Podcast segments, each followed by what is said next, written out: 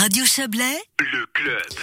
Le cas de harcèlement sexuel présumé sur une élève du collège de l'abbaye de Saint-Maurice fait réagir les jeunes socialistes du Valais-Roman. L'affaire a défrayé la chronique mardi après qu'un enseignant a admis avoir envoyé de nombreux messages à une élève mineure et ceci durant plusieurs mois. Pour en parler, j'ai avec moi Alicia Reuse. Bonsoir. Bonsoir.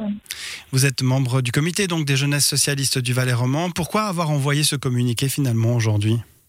Euh, nous avons envoyé ce communiqué su- suite au cas de harcèlement ainsi qu'à la réaction du rectorat et du Conseil d'État qui ne considèrent pas la situation à son niveau de gravité et d'urgence.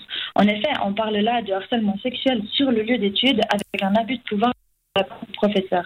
Les jeunesses socialistes du Valais-Roman s'opposent de façon franche et sévère à tout type de harcèlement, d'intimidation et d'abus de pouvoir. Nous nous devons de promettre un environnement sain aux jeunes valaisans et valaisannes qui, rappelons-le, sont quand même le futur de notre canton.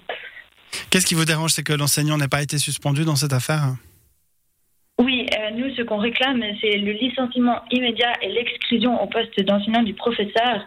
Il est impossible de maintenir une telle fonction après les faits relatés. De plus, euh, on parle d'une fonction publique en relation avec des adolescents et des adolescentes, et ceci doit montrer la sévérité avec laquelle l'État du Valais traite le harcèlement sexuel.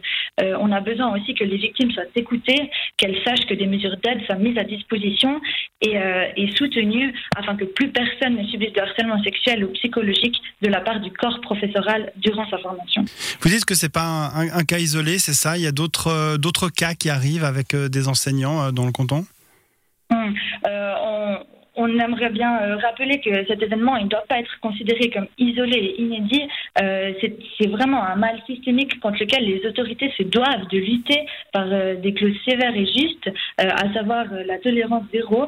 Et il faut réagir là-dessus de manière claire et Qu'est-ce qu'on doit faire en tant que femme, en tant que femme mineure en l'occurrence, quand ça arrive ce genre de choses, quand on reçoit des messages déplacés, ça peut être de la part des professeurs, mais ça peut être aussi de la part des patrons ou des gens qu'on croise. Euh, dès qu'on a une sollicitation finalement qui n'est pas voulue, est-ce que vous avez est-ce qu'il y a des mesures à prendre ou des conseils à donner à ces jeunes femmes? Hum, En effet, comme vous dites, euh, je pense que c'est un phénomène systémique qu'il ne faut pas prendre à la légère. Que toute femme a déjà vécu ou entendu des témoignages d'événements d'harcèlement sexuel, que ce soit par message, dans la rue ou sur le lieu de travail. Mais euh, nous pensons que ce n'est pas aux femmes, encore une fois, de devoir payer les conséquences d'une politique en termes de lutte contre le harcèlement sexuel tout simplement inadaptée. Il est temps de prendre cette thématique au sérieux et de tout mettre en place afin que cela ne se reproduise plus. Euh, de plus, euh, je pense que...